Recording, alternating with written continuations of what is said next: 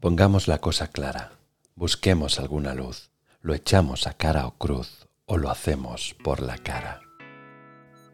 Te damos la bienvenida al podcast Las dos caras de la moneda con Guillem Jefael y Pedro Olivares.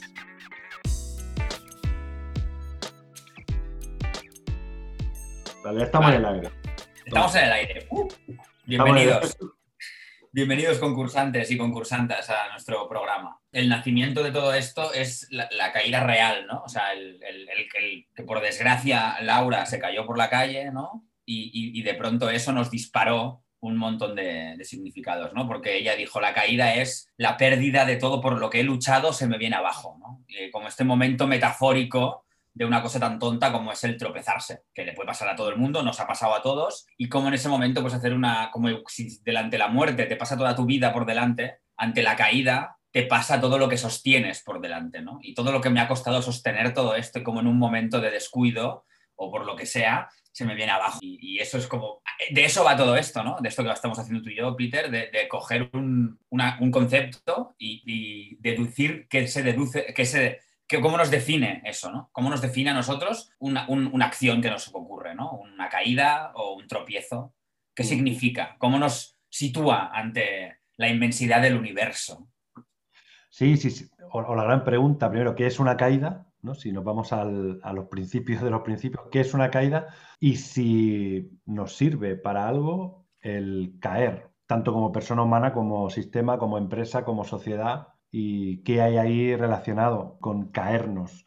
Lo que comentabas de, Laura, de ese momento que se alarga cuando caes. Exacto. Laura nos decía, me pareció 10 segundos y fueron, pues qué sé yo, uno y medio, ¿no? Lo que tardó en, en besar el suelo. Y en esos 10 segundos le dio tiempo a toda esa reflexión de... O sea, la gran pregunta es, ¿qué me ha llevado a caerme? ¿No? Estaba como preguntando, ¿y, este, ¿y por qué me estoy cayendo? Porque aunque parezca un descuido, que es un tropiezo involuntario, no nos caemos de forma consciente, por lo menos si de alguna manera nos caemos es inconscientemente. O sea, yo no tropiezo, ahora me voy a tropezar, venga, a ver qué, cómo experimento esto de la caída o qué significa la caída y a ver qué descubro. Nos ocurre de forma... Accidental, un accidente, ¿no? Un accidente sobrevenido y normalmente en momentos inoportunos. No acostumbra a caerte...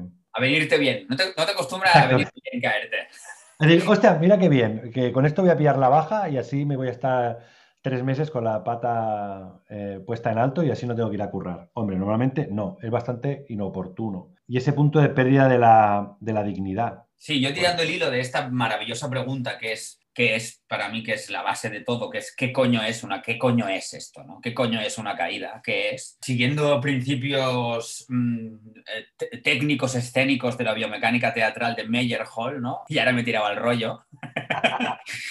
la, caída es un cambio de plano al final, ¿no? Es, y, de ahí creo que mm, entendiendo el plano como algo más menos importante que el cambio, ¿no? O sea, para mí la gran palabra es cambio. La caída es un cambio. porque es un accidente y todo accidente conlleva un cambio. Y creo que, que ese cambio es lo que nos hacía reflexionar sobre eh, lo que creemos que siempre es una cosa, ¿no? Que putada, me he caído, que, que, pérdida de la decencia y del equilibrio es esto, pero también nos lleva a pensar que es un... ¿Qué sostenemos con tanta ansiedad que el caernos nos hace ver que hemos, por todo por lo que hemos luchado, se nos ha desmoronado, ¿no? A lo mejor, ¿qué, qué de más, qué de fuerza de más estamos haciendo para, para sostener nuestra vida, para sostener nuestras creencias, para sostener nuestros, em, ¿no? nuestros prejuicios y que al final un momento como ese, de repente, que puedes decidir ahí, decir, vale, pues esto ya no lo voy a sostener. No era tan importante que eso se mantuviera en equilibrio, ¿no? O sea, a lo mejor me sirve para darme cuenta, para ahora caigo, ¿no? Que eso es una de las cosas que había salido.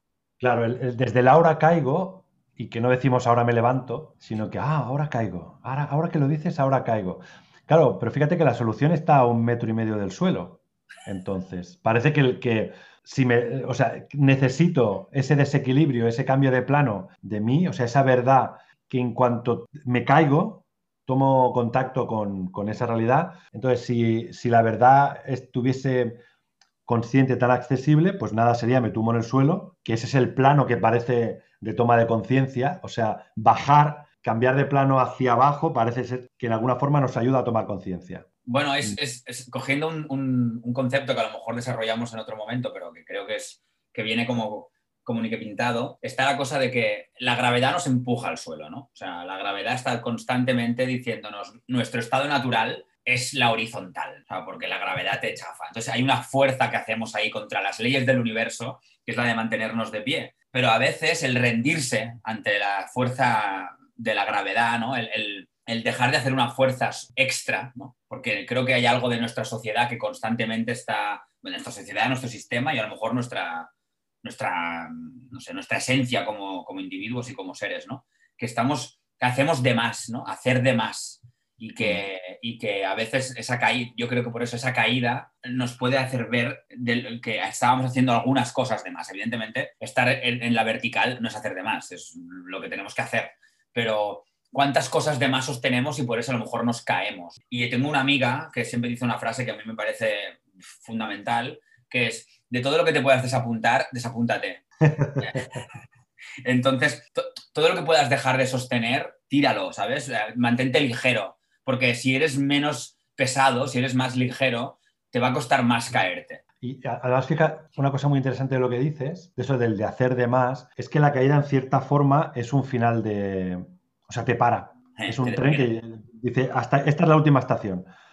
Porque para continuar te vas a tener que recomponer, te vas a tener que levantar e incluso también una mirada eh, infantil, si quieres, es porque te toca, o sea, si tú estás en el suelo, te caes en la calle, y alguien viene a ayudarte, ¿no? Y te medio recompones tu dignidad para decir cuánta gente me estará grabando o este yo voy a tener un vídeo viral en el que han visto cómo me, he estampado aquí en la calle, te obliga, en ese cambio de plano que tú también decías, a mirar al otro, aunque sea imaginario, aunque no esté, a mirarlo desde abajo.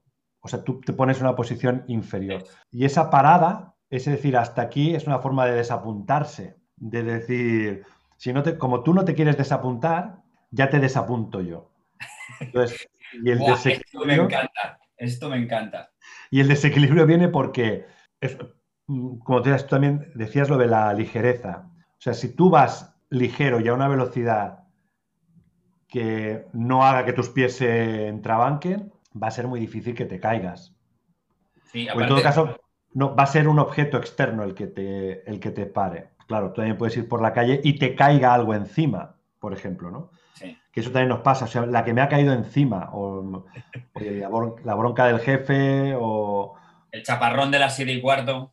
Claro, ¿no? el chaparrón, me ha caído encima. Bueno, pero en todo caso, ya es algo externo lo que te cae. También es cierto que estabas tú en el sitio para que te cayera. O sea, que eso también puede ser de lo de desapuntarse. O sea, tenía que estar yo en ese sitio, en ese momento. Bueno, eso nos llevaría a Sí, pero, pero qué, grandeza, ¿no? O sea, esto que acabas de decir, me, la voy a apuntar. Ya te desapunto yo, me parece que es como lo que tendría que poner en el epitafio de la vida. O sea, eh, la vida se pasa toda la puta tu existencia desapuntándote de las cosas y tú como un tonto vuelves a tropezarte con la misma piedra otra vez y a meterte de bruces ya te desapunto, no te sí, tú, tú sigue por ahí, pero ya te desapunto, ¿no? Ya te desapunto. Y creo que, bueno, me voy a poner un poco filosófico, pero creo que, la vida está ahí siempre eh, diciéndonos, eh, es mucho más fácil, tío.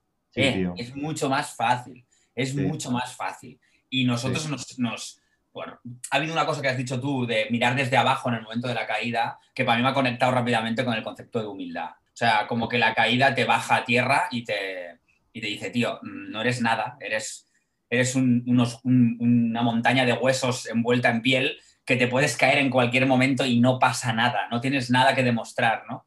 Y, déjate ayudar por el que viene y te levanta y asume ese ridículo y ríete porque no es tan importante. O sea, no, ah, bueno, claro, te puede pasar un accidente heavy, pero incluso gente que ha pasado por experiencias que al final te das cuenta que la vida siempre te está enseñando a relativizar constantemente, ¿no? Como constantemente te desapunta de, eso, de tus pretensiones, de, es maravilloso. O sea, me ha, encantado esta frase, Peter. Eh, no, lo, que te decías de cosas y desapuntarte de personas, de entornos. de, experiencias al final, ¿no? exacto, de, experiencias. Y lo que también comentábamos el, el, otro día, que creo que nos, que nos puede conectar como con grandes caídas o qué referencias tenemos culturales que nos que nos conectan con, la caída. Y tú decías el otro día la referencia de cómo en inglés, para decir estoy enamorado, dicen eh, fall in love.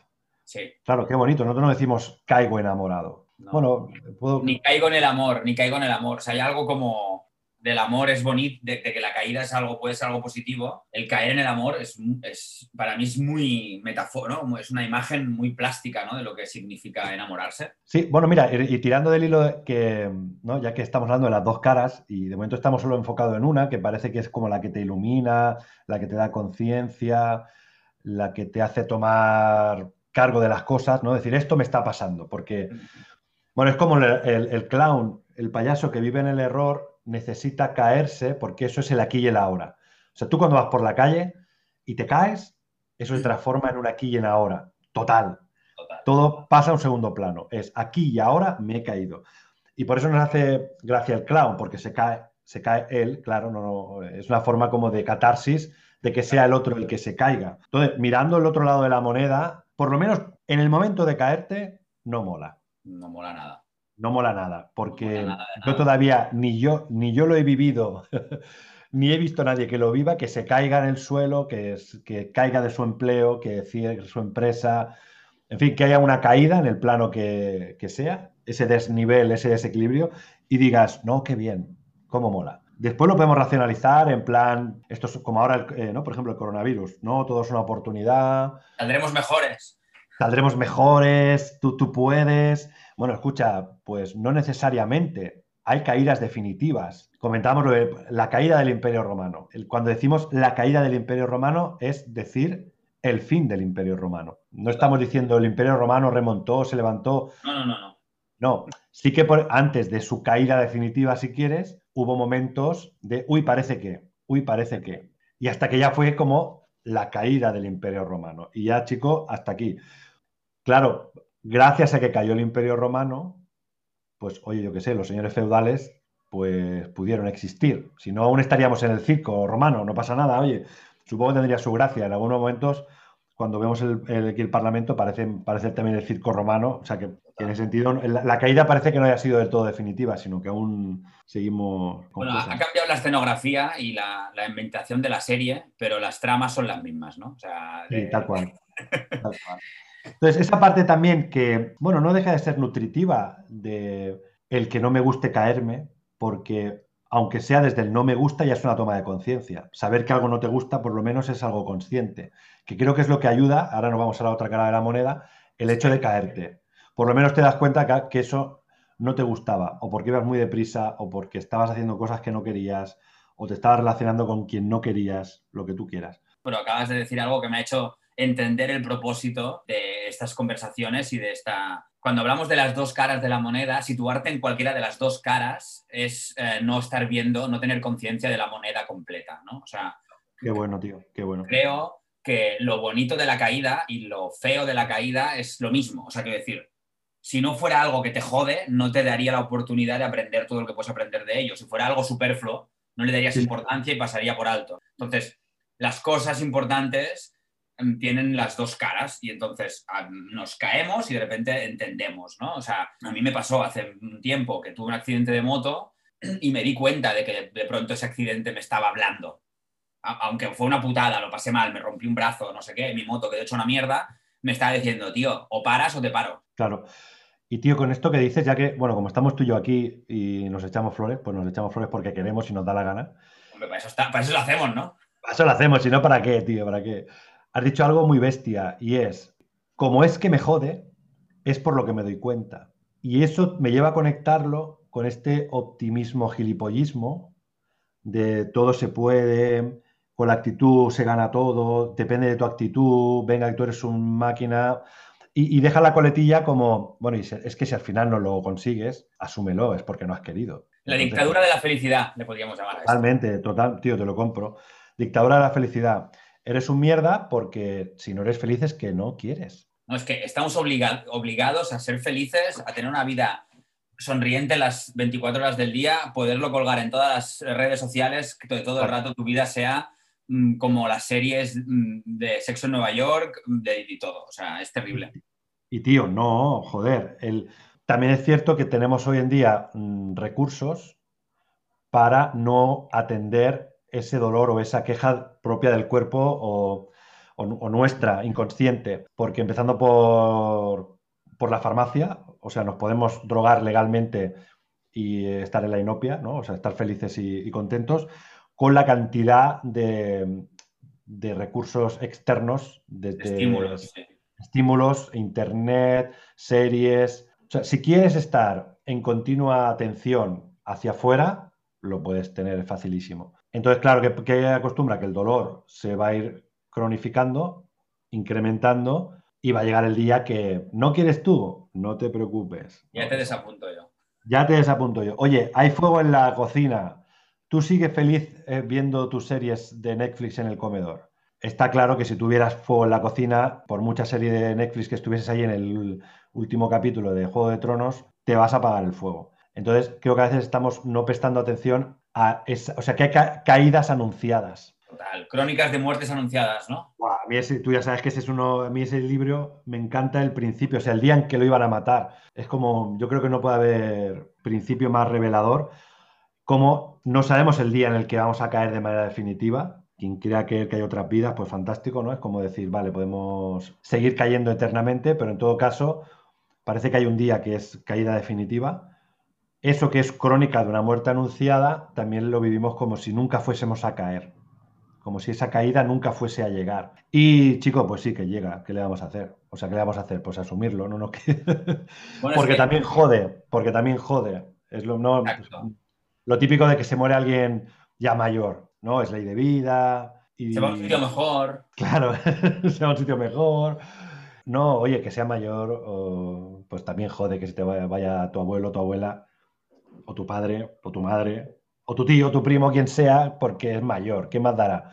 Oye, jode, jode caerse y jode hacerse daño. Y hasta que no nos liberemos de esa tiranía de la levitación, ¿no? Parece, o sea, como que podemos levitar sin estar en contacto con, esa ley básica que tú decías, que es la ley de la gravedad. Todo lo que sube baja, o sea, es principio, principio físico, a no ser que si consigues salir de la gravedad terrestre, lo que te quedará será vagar eternamente por el espacio, que también es posible. O sea, tú puedes ser que todo lo que suba no baje porque te quedes en, la inmensidad del espacio, entonces no te quedarás agarrado a nada. Exacto. Yo creo que necesitamos, todos necesitamos mm, raíces, necesitamos suelo y necesitamos ¿no? dejar huella, ¿no? Y la gravedad te ayuda a eso, ¿no? Dejas huella para poder volver a casa y seguir tus pasos o para que otros sigan los pasos que has hecho, ¿no? Y entonces esas huellas son pequeñas caídas de tu cuerpo en el suelo. Creo que es necesario que tengamos, que tengamos algo que nos ancla, pues igual que relaciones, familias, personas, y, creo que es importante saber que ahí va a haber momentos de barro y de caída. O sea, estas relaciones que se sustentan en el no, no, no hay ningún problema, no se hablan las cosas, no hay conflicto, mal, porque es que la vida es un conflicto, o sea, es que venimos aquí a eso, ¿no? A saber gestionarlos. Entonces, creo que miramos este concepto que estamos nosotros poniendo ahora de que la caída tiene estas dos caras, creo que, bueno, si la muerte es la gran caída, ¿no? Si la muerte es la caída definitiva, eh, la caída del imperio Guillem Jezael, ¿no? Que al final, pues me voy a caer, creo que las pequeñas caídas que vivimos a lo largo de la vida nos están entrenando para ese momento, ¿no? Y, el estar entrenado a ese momento creo que es importante porque todos nos vamos a enfrentar a ese momento y todos vamos a tener que pues, pasarlo lo mejor posible, ¿no? O sea, al final, si la vida es una maravilla y caerse es una maravilla, levantarse es una maravilla, aunque nos joda muchas veces, pero ahí está la gracia, yo creo. Sí, porque fíjate que la prima hermana de la caída, o por lo menos pariente cercana, es la pérdida.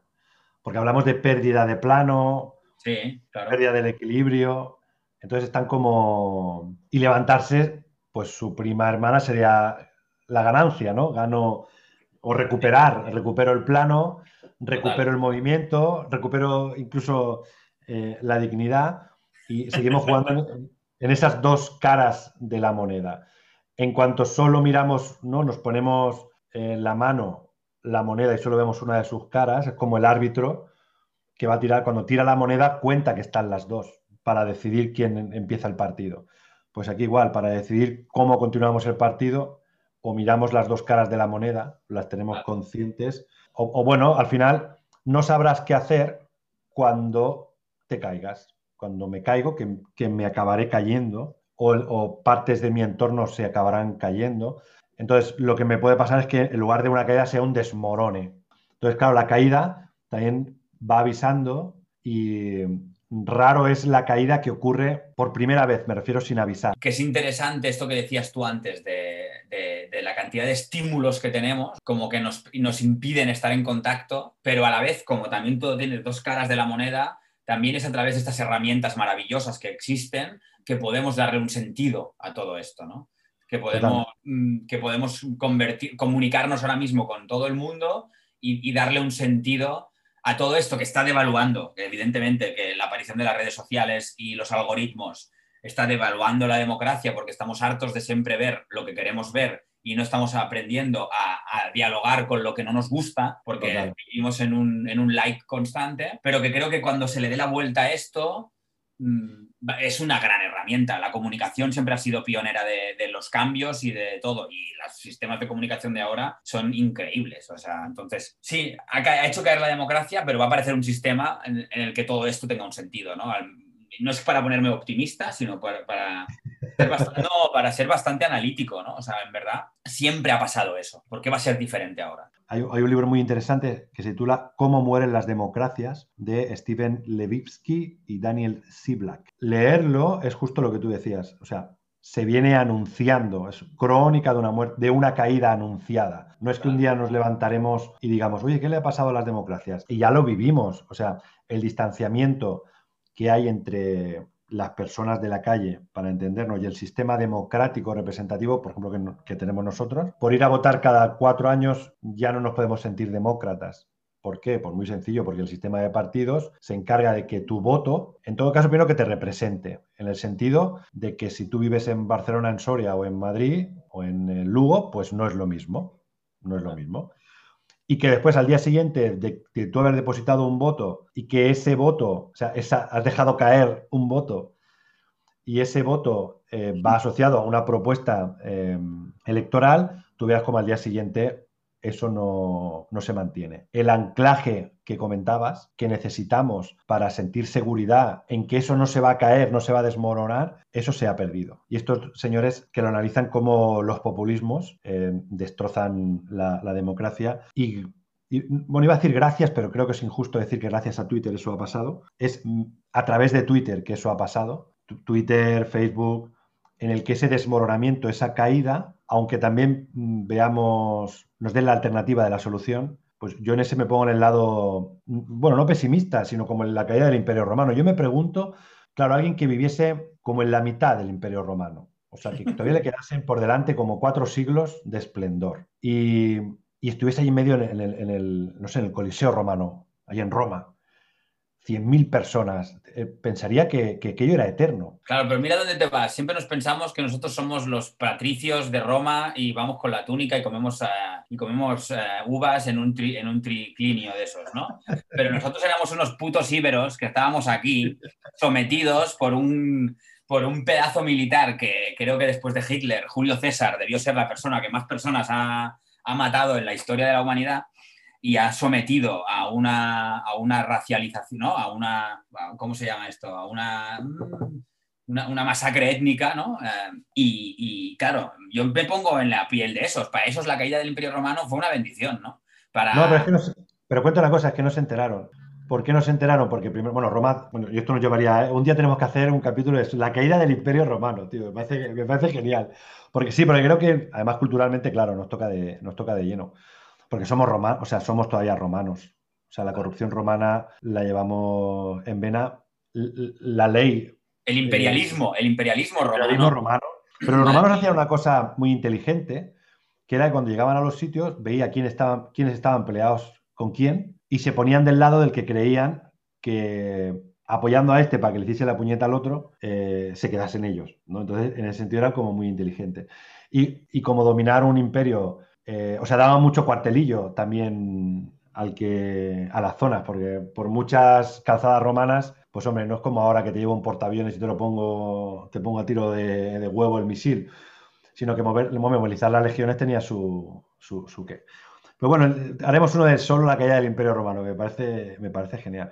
Que las democracias se caen y que estamos, creo que viviendo en tiempo real esa caída, o, mm, o yo por lo menos tengo interés de ver en los próximos 15, 20 años cómo se recondicionan se reposicionan todos estos populismos y cómo la política a día de hoy es hablar de partidos de fútbol en lugar de partidos políticos. Y el que es de un partido, o sea, igual que no cambio de equipo de fútbol porque baja a segunda división, no cambio de voto, o en todo caso dejo de votar, pero no voto a otra opción porque me, quedo anclado en, mi voto. O sea, no me dejo caer, que esa sería otra, ¿no? O sea, es como hay un punto de decir, sí, por poner el caso de España, ¿no? Si tú eres votante del PP o del PSOE, por poner ¿no? los dos, el bipartidismo, y pasar a decir, oye, pues yo era votante del PP y ahora voto al PSOE, o viceversa, no te digo nada, decir que yo votaba a Podemos y ahora voto a Vox, o viceversa, o que voto a la CUP y ahora voto al PP. Es como alguien me diría, bueno, eso es inconcebible, ¿no? Es como, yo de ese burro no me voy a caer. Bueno, si nos vamos a la, no sé si quizá una de las caídas más famosas, que es cuando San Pablo se cae, se cae del caballo.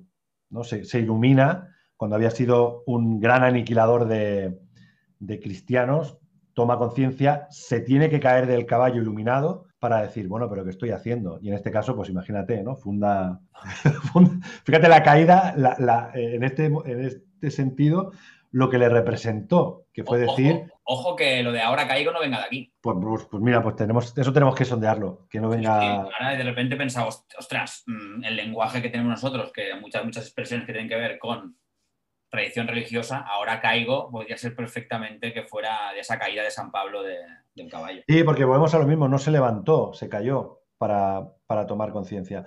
Cuando, yo creo que el, momento sublime de la caída, o sea, el caminar sobre las aguas con la caída, es caerte y reírte. Total. Eso es, debe ser, digo debe ser porque no recuerdo yo un momento en el que me haya caído y me haya reído, pero debe ser como orgásmico, ¿no? Es me caigo y en esa caída reírme de esa caída. Eso debe ser como, y no te digo nada si cuanto más eh, dramático, pues, pues mejor. Y ahora no sé por qué me ha venido la película Campeones a la memoria. El, final de la... Voy a hacer un spoiler. Bueno, ¿la has visto? La, Sí, sí, la he visto, la he visto. Pues a mí el final me parece ¿eh? porque lo que viviríamos el 99% como una derrota, no cuento el final, si alguien lo ha visto, que medio lo intuirá, pero bueno, es igual. Que lo vivan como esa caída como una victoria. Se ríen y celebran todos como una victoria conjunta. No hay ni vencedores ni vencidos. Claro, me parece como maravilloso y por eso lo vemos en una película no lo vemos en, en las noticias, porque es que eso es como como impresionante, ¿no? El, decir, el hecho de estar aquí ya es una victoria, pase lo que pase, ¿por qué me tengo...? O sea, celebro que he quedado segundo, siento el spoiler. Y para darle la otra cara de la moneda, ¿no? A esa caída continua del clown, está el mito de Sísifo, ¿no? De la caída, de la oh. subida constante, ¿no? Que Sísifo, que es el anticlown, es decir, que es la condena, es una condena. O sea, Sísifo se vive como una condena. Imaginándonos a Sísifo feliz, cosa que es un ejercicio, ponemos a, la metáfora de Sísifo pensando en, esta, en este día de la marmota continuo.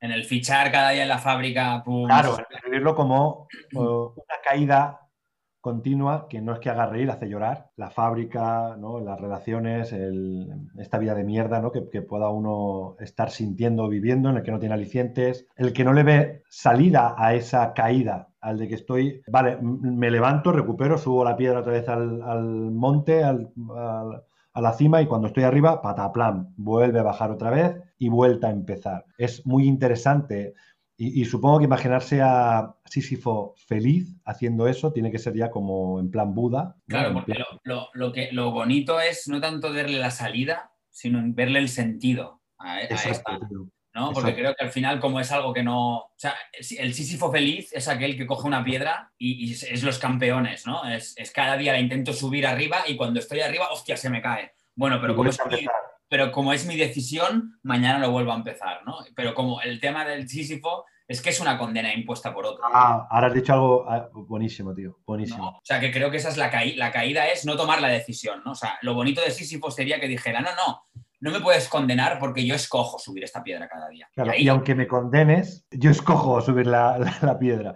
Que esto nos llevaría a otro tema, tío, que nos da también, nos daría para que es el libre albedrío. Es si uh. realmente, que bueno, que ya hay, por ejemplo, neurocientíficos que dicen que no, que olvídate, que el libre albedrío es una ilusión de la mente. Y dices, guau, pues es lo que me faltaba. O sea, me estás diciendo que, por ejemplo, tú y yo no hemos decidido grabar esto. hemos sido sísifos condenados que está en nuestra piedra. Hoy, grabar esto tuyo hoy es nuestra piedra particular. Y que no lo hemos decidido. Es como, bueno, pues me estás contando, ¿no? Claro, la inmensa mayoría, o, hay una parte importante que vive lo que hace como una condena. Y eso... Ese es el gran fracaso, esa es la gran caída, ¿no? Para mí esa, es la, gran... caída. Yo creo que, y más en los tiempos que nos ha tocado vivir. Mira, estaba recuperando el, a, Richard Sennett, que tiene un libro muy interesante que es El respeto, que se titula sobre la, bueno, el respeto sobre la dignidad del hombre en un mundo de desigualdad.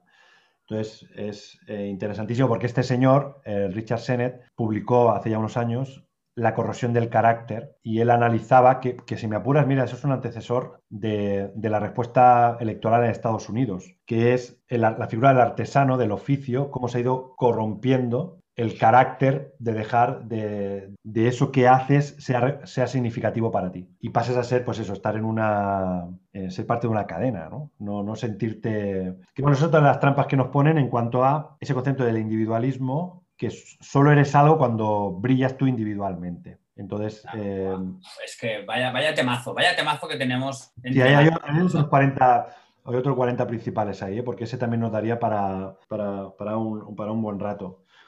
Y bueno, mira, otra caída interesante, ¿no? Eh, Peter, un segundo, un segundo. Sí. me meo. Vale, espera, pues paro. Por la mañana tengo, tengo la bufeta pequeña, tío. Vale, pues esto lo dejaremos, que es eh, para que la gente vea que es en directo. Bueno, mira, por ejemplo, tú ahora eh, has hecho una caída. Has utilizado la gravedad para soltar, para dejar Total. caer. Y aparte es muy, metafórico, porque yo cuando me estoy meando, eh, dejo de pensar. no puedo, o sea, cuando voy al súper y me estoy meando, me tengo que ir a mear y luego comprar. Porque si no, no sé qué es lo que tengo que comprar. Porque es hasta que no soltamos lo que sobra que no nos alineamos, ¿no? Claro, pregúntaselo a los, a los, astronautas que sin gravedad, que a ver, la gravedad, claro, es la gran aliada de la caída. Sin gravedad no, habría caídas. Claro, claro. seguro que físicas. Y las otras también, porque los, astronautas se las ven y se las desean para hacer cosas tan sencillas como, bueno, sencillas, ojo, ya nos entendemos. O, cosas como en principio tan accesibles como es eso, mear, como es lavarse los dientes o ducharse, o en fin, cosas que necesito que algo caiga sobre mí o que algo caiga de mí sin eso, sin gravedad, eh, no hay nada que hacer. Y las cosas caen por su propio peso. Si es que esa es la maravilla de la, gravedad. Que si las empresas caen por su propio peso, las grandes caídas de, en bolsa caen por su propio peso. Incluso cuando hay así el, crack del 29, mm, ya se vino calentando, no era que, aunque un día se amaneció y se cayó, igual que un día amaneces y te tropiezas y te caes ya había mm,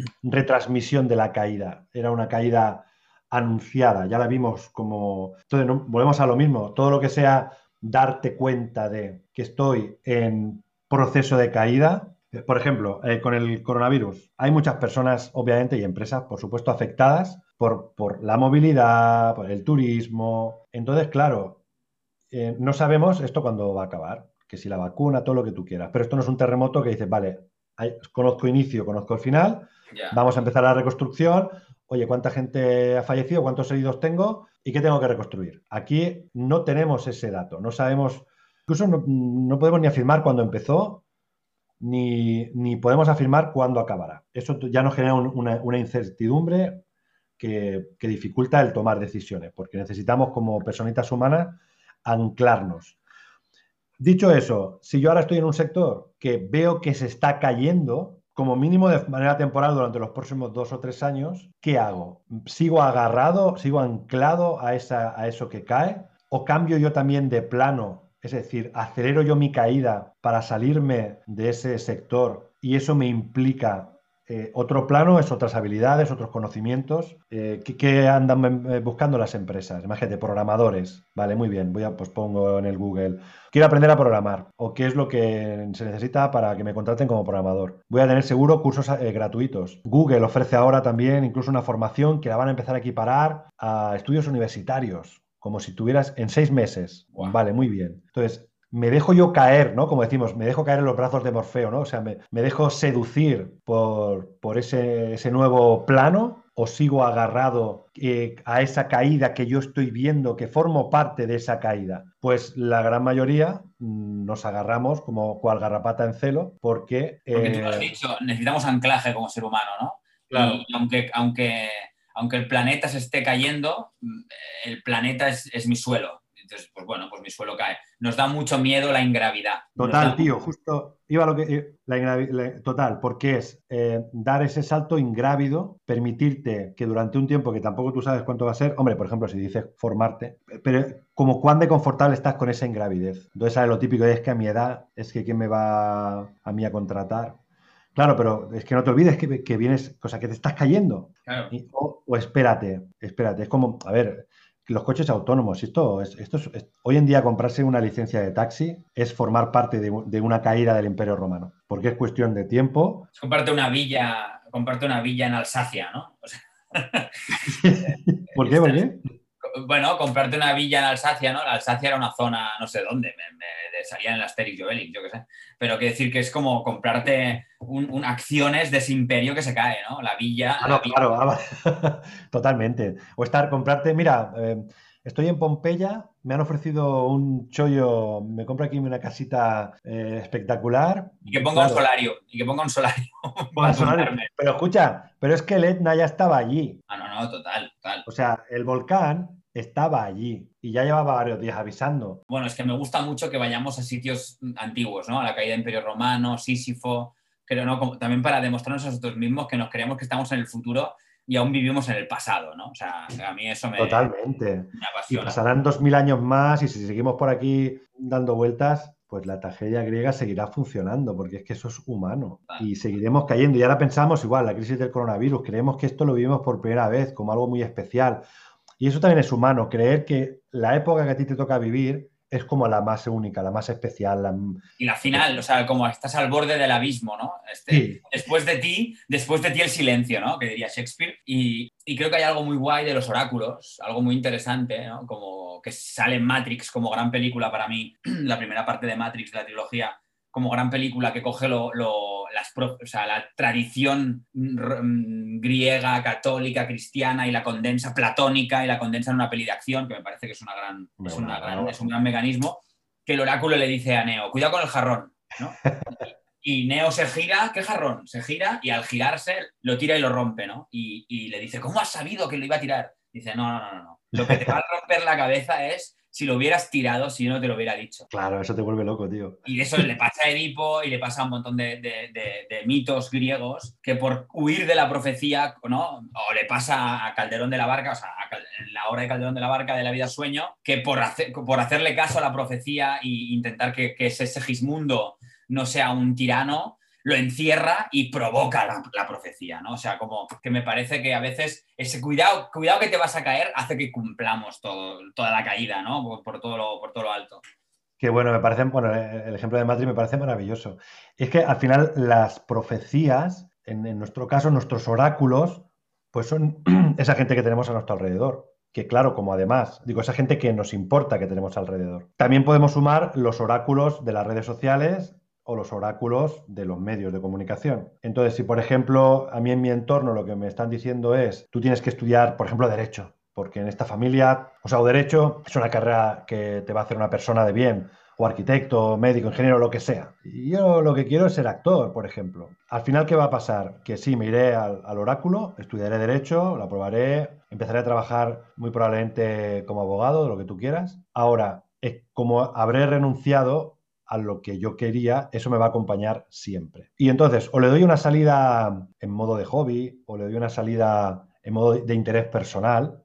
No te digo ya el, hecho objetivo de que ganarse, o sea, de llenar la nevera vía eh, actor o actriz, que te voy a contar. Tienes, bueno, arriba hay pocos que se estén llenando la nevera y hay muchos abajo que hacen lo que pueden, ¿no? Y la nevera está más o menos llena a veces. Exacto, a veces cuando, cuando, cuando se llena. Pero en todo caso, dicho eso, si solo haces caso a la profecía, a ir a buscar por, por huir, por renunciar a lo que tú realmente, a la tuya, a tu profecía, escuchas a las que tengas alrededor, la caída está prácticamente asegurada, en un formato o en otro.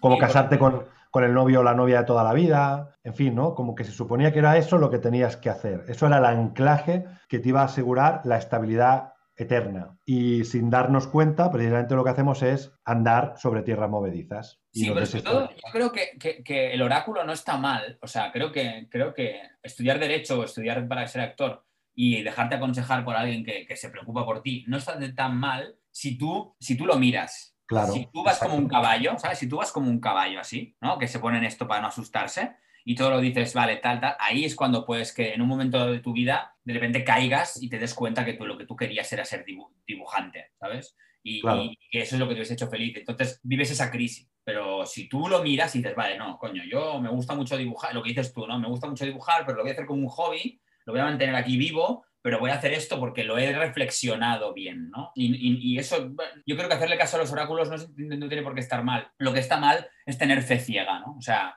exacto, la, confianza en el oráculo está guay, pero la fe ciega, la fe ciega nos lleva a, la ceguera y la ceguera nos lleva a la hostia que nos metemos, pero seguro, ¿no? O sea, miramos poco al otro, miramos poco a, lo desconocido, porque tenemos miedo, yo creo, en general. Creo, creo que no hay nada. Mira, un documental de la.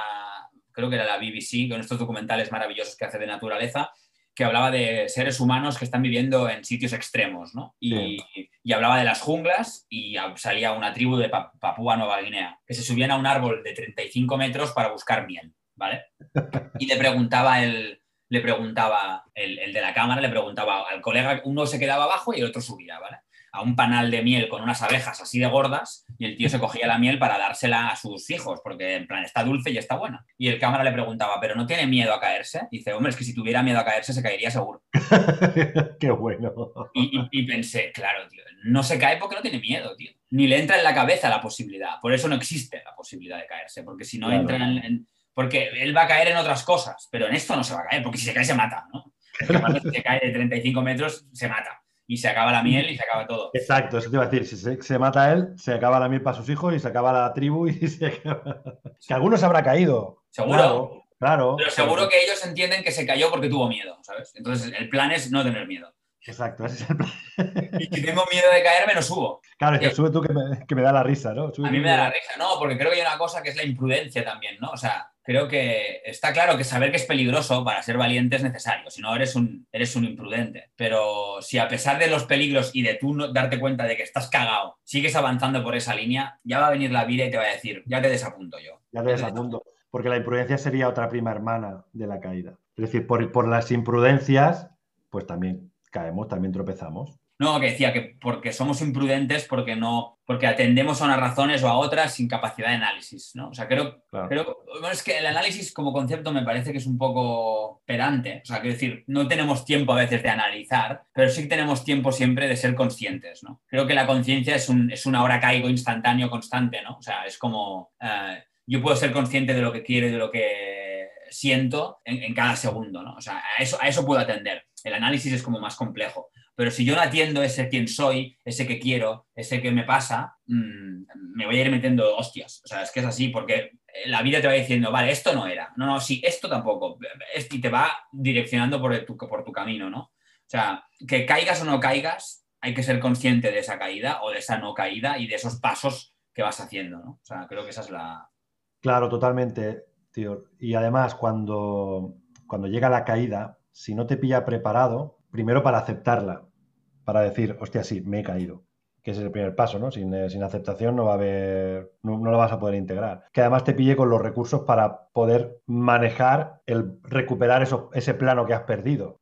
Para ligarlo todo con un, con un maestro, porque creo que hay maestros que saben infinito, y que, es, y, que, y, saben de todo, casi parece. Juan Mayorga, en una de las mejores obras que se han escrito en castellano en el, siglo XX, seguramente, que es Himmelbeck, en que hace una radiografía sobre, sobre, sobre, el, sobre el nazismo, pero también sobre, sobre la, la, farsa, la farsa que construimos y lo que decidimos no ver, ¿no? Creo que en esta obra eh, se basa en un hecho real terrible, que es la visita de un, de un delegado de la Cruz Roja a un campo de exterminio, que es el Terezinstrat, eh, y, hace un informe favorable sobre que él ha visto una ciudad normal. Y hay vídeos, porque hay un documental que se llama Shoah, que es terrible y a la vez súper necesario, en el que se ven los vídeos que hicieron los nazis con el gran aparato publicista de Goebbels, maquillando todo eso. Y se ven a los judíos jugando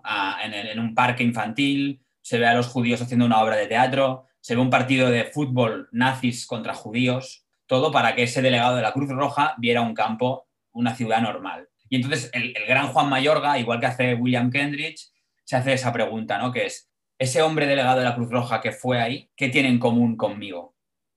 ¿Qué decido no ver? ¿Qué decido no ver? Y entonces en, esta, él escribe esta obra de teatro a partir de esto y hay un monólogo del general nazi, del, general, que, empieza a hablar del pasado, del, ¿no? del Tercer Reich, de la guerra, de los judíos, pero de pronto dice, ah, no, un momento, pero ustedes, ustedes ahora aquí en el presente ya estuvieron allí, ¿no? O sea, y empieza a hacer un paralelismo entre lo que no veíamos entonces y lo que decidimos no ver ahora, ¿no? Que mientras estamos hablando se están muriendo niñas de seis meses en el Mediterráneo y eso lo decidimos obviar y decidimos eh, tirar para adelante y aunque nos duela y parece que sea una barbaridad decir esto, seguimos siendo colaboracionistas del horror, ¿no? Porque, no, porque decidimos callarnos, ¿no? Y... Decidimos no caer en la cuenta. Exacto. Decidimos esta cosa que decías tú, que es tan terrible y que es lo que te hace hacerte más daño, que es intentar hacer ver que no nos estamos cayendo. Claro. ¿no? Vamos chulos. No, no, no, no, pues esto es perfecto, es perfecto. Y te estás metiendo una hostia como especie y como, y como, como sistema, ¿no? Como occidente, estás volviendo a caer en los mismos errores una y otra vez. Y creo que Juan Mayorga hace un monólogo ahí que, es, que te pone la piel de gallina y dice eh, los sueños van delante de los hechos, las pesadillas van detrás. Todo lo que tememos, todo lo que tememos ya ha sucedido en nuestras cabezas y en nuestros corazones. Y, o sea, bueno, maravilloso, ¿no? Y dice, trenes viajando en la noche, eso es Europa para mí. Si cambias los trenes por pateras, pues aún, ahí lo tienes, ¿no? O sea, la pesadilla de Europa sigue siendo lo que no miramos, lo que decidimos no ver, ¿no? Y a lo que no decidimos caer en cuenta, ¿no? Y creo que la caída es necesaria. Hay que caer para darse cuenta y tomar conciencia de lo que estamos decidiendo ver y no ver, ¿no? Claro, pero fíjate que, todo empezaba la conversación con, la caída física, ¿no? Es decir, me tropiezo, me caigo. Y todo ese, de ese hilo, bueno, al final hemos cumplido también eh, esa teoría que dice que en una conversación la probabilidad de que se mencione al fascismo es de uno, ¿no? Que eh, o decir al otro fascista es de uno, siempre... Es, la gran herida, ¿no? La gran, porque al final, ¿qué es el fascismo? Es darle la razón a la violencia, ¿no? darle la razón al odio. ¿no? O sea, al final es eso. Al final. Bueno, o, fíjate, o darme la razón a mí. Es decir, cuando. Hostia, qué interesante esto. Y yo creo que, fíjate, lo interesante de la caída es que es tan bestia que nos permite pasar de hablar de astronautas, del Tercer Reich, del Imperio Romano, de la caída de Laura caminando por la calle. O sea, total, eh, total. Es que... tan bestia y nos, pone, o nos pone ante ese abismo y hay referentes en la mitología griega, ¿no? Hablamos de Sísifo o hablamos de que uno va corriendo para coger el autobús, se tropieza y se cae, y en esa caída le da todo un significado de qué me ha llevado a caerme, por qué me he caído, ¿no? la miseria de la caída, y, la grandeza de la caída. Lo, ese es exacto, ¿no? lo que, el prejuicio que tengo sobre caer y sobre, sobre cómo me sitúo yo en esa caída que vivo, ¿no? O es lo que dices tú, me sitúo en una posibilidad de cambio, en una posibilidad de volver a empezar, en una posibilidad, o, me centro en la herida que me he hecho en, la rodilla y me estoy un año mirándome la rodilla diciendo, mira, nunca más va a ser mi rodilla. Y ahí me lleva a una cosa que hace rato que quería decir y, ahora me viene que ni pintado, que es el arte, el arte japonés, creo que es, que es el, de ponerle oro a, las, a los platos de porcelana que se rompen. Ah, qué bueno que es un plato se rompe y en vez de tirarlo, lo junto con oro para recordar su autenticidad y su grieta, ¿no? Su, Qué bueno. y eso, me, eso me parece brutal, porque al final nuestra grieta, nuestras caídas han generado unas cicatrices y unas heridas y eso nos define. Total. Eso nos hace únicos, ¿no? Y también como especie, por eso el, el nazismo, Hitler sale en todas las conversaciones, porque al final ahí hay una herida nuestra muy grande, como, como siglo, como, como, ¿no? como sociedad, como sistema, ¿no? Somos hijos de esa gran herida. Y el hecho de, por eso, de no llamarle fascismo a lo que es fascismo ahora es un gran peligro, porque, porque joder, lo tenemos que tener demasiado claro como para no verlo ahora. Es que además el siglo XX fue entretenido, porque mira, eh, Pol Pot, claro, Pol Pot ahí en Camboya. Eh, Stalin en Rusia. Stalin en Rusia. O sea, bueno, es que claro, era como juntar todas las caídas posibles, la Guerra Fría con la amenaza nuclear. Y, de eso, de, ahí, o sea, de ahí venimos en cuanto a que es lo nuestro reciente. Supongo que los romanos, pues yo qué sé, pensarían, bueno, claro, como tuvieron siglos de imperio, les daría como para pensar en sus heridas más recientes, porque esas, aunque ya están cicatrizadas o no, no las vivimos como, como algo nuestro. Eso sí, eso sí, porque para empezar es que puede haber parientes que hayan vivido eso cercano. Y eso ya entonces como que te pone... Bueno, una que no hemos mencionado, otra gran caída, que es por ejemplo la guerra civil española, ¿no? Esa, sí que no, no, esa sí que es una de las grandes heridas todavía por cicatrizar. Y, esa, la caída de la democracia, la caída de la democracia española, ¿no? La caída de la democracia. Eh, y todo eso lleva a decir, vale, estamos en caídas como que nos superan, en las que dices, bueno, ¿yo qué puedo hacer ahí? Pues entonces cuando dices, bueno, pues mm, si quieres, olvídate de esas y lleva, llevémonosla a nuestra caída cotidiana, que ahí sí que puedo hacer. Ahí yo sí que puedo hacer. O por lo menos tomar conciencia, como el día de la marmota, que en la peli el tío está, dice, bueno, ya sé que estoy aquí atrapado, de aquí no puedo salir. Pues ¿a qué me dedico? A conquistar a esta chica. Y un día aprendo el piano, claro, como mañana vuelvo, acabo aprendiendo eh, unas habilidades que hubiese necesitado toda una vida, pero es que él la tiene, como está cada día aprendiendo y se cae y tropieza y, mejora. Hay mucho de Sísifo ahí, ¿eh? Hay mucho de Sísifo en esa película. No, es total, es un Sísifo simpático. Sí, claro, es el, Sísifo, que, al final decide, pues yo la subo la piedra cada día y a ver qué pasa, ¿no? También es verdad que el tío le mete, le mete llega un momento ya que al, despertador le mete sus buenos viajes, ¿eh? Sí, sí, sí. No, estoy, ya de, estoy, ya de, la, de la repetición y el tío vive con felicidad, también porque es un final feliz, claro. Vive con felicidad que se le acabe la, la rutina, ¿no? Que se le acabe la repetición. Podemos llegar a ser sísifos felices, Ojo viviéndolo como una condena. Oye, Guille, tío, yo no sé ni el tiempo que llevamos, he perdido la noción del tiempo. He caído, he caído en. no, ahora no, ahora no, caigo, ahora no caigo, Pedro. No caigo, ahora no caigo. Ahora no caigo. No caigo cuánto llevamos, tío, no lo sé, lo que llevemos. Oye, no sé, por aquí me acuerdo en Clown que nos decía mi maestro Carlos Moy, Mr. D, eh, cuando se alargaba ya una escena, una impro, decían eh, aquello de vamos buscando un final. Ah, es un clásico, vamos buscando un final, vamos buscando un final.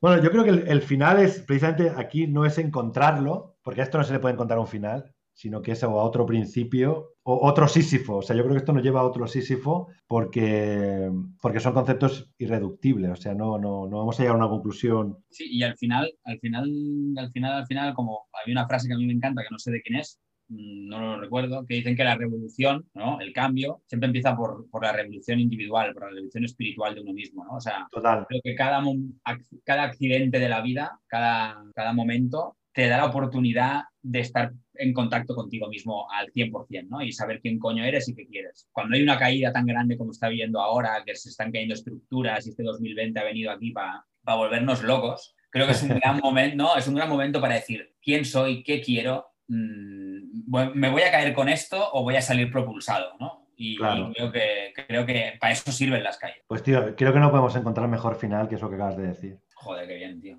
Qué ilusión. Hemos encontrado el final, por lo menos para el, para el capítulo de hoy.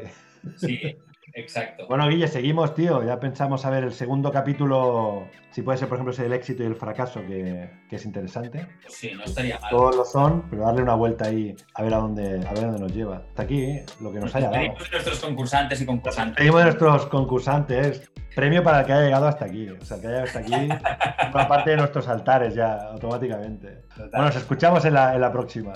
Venga.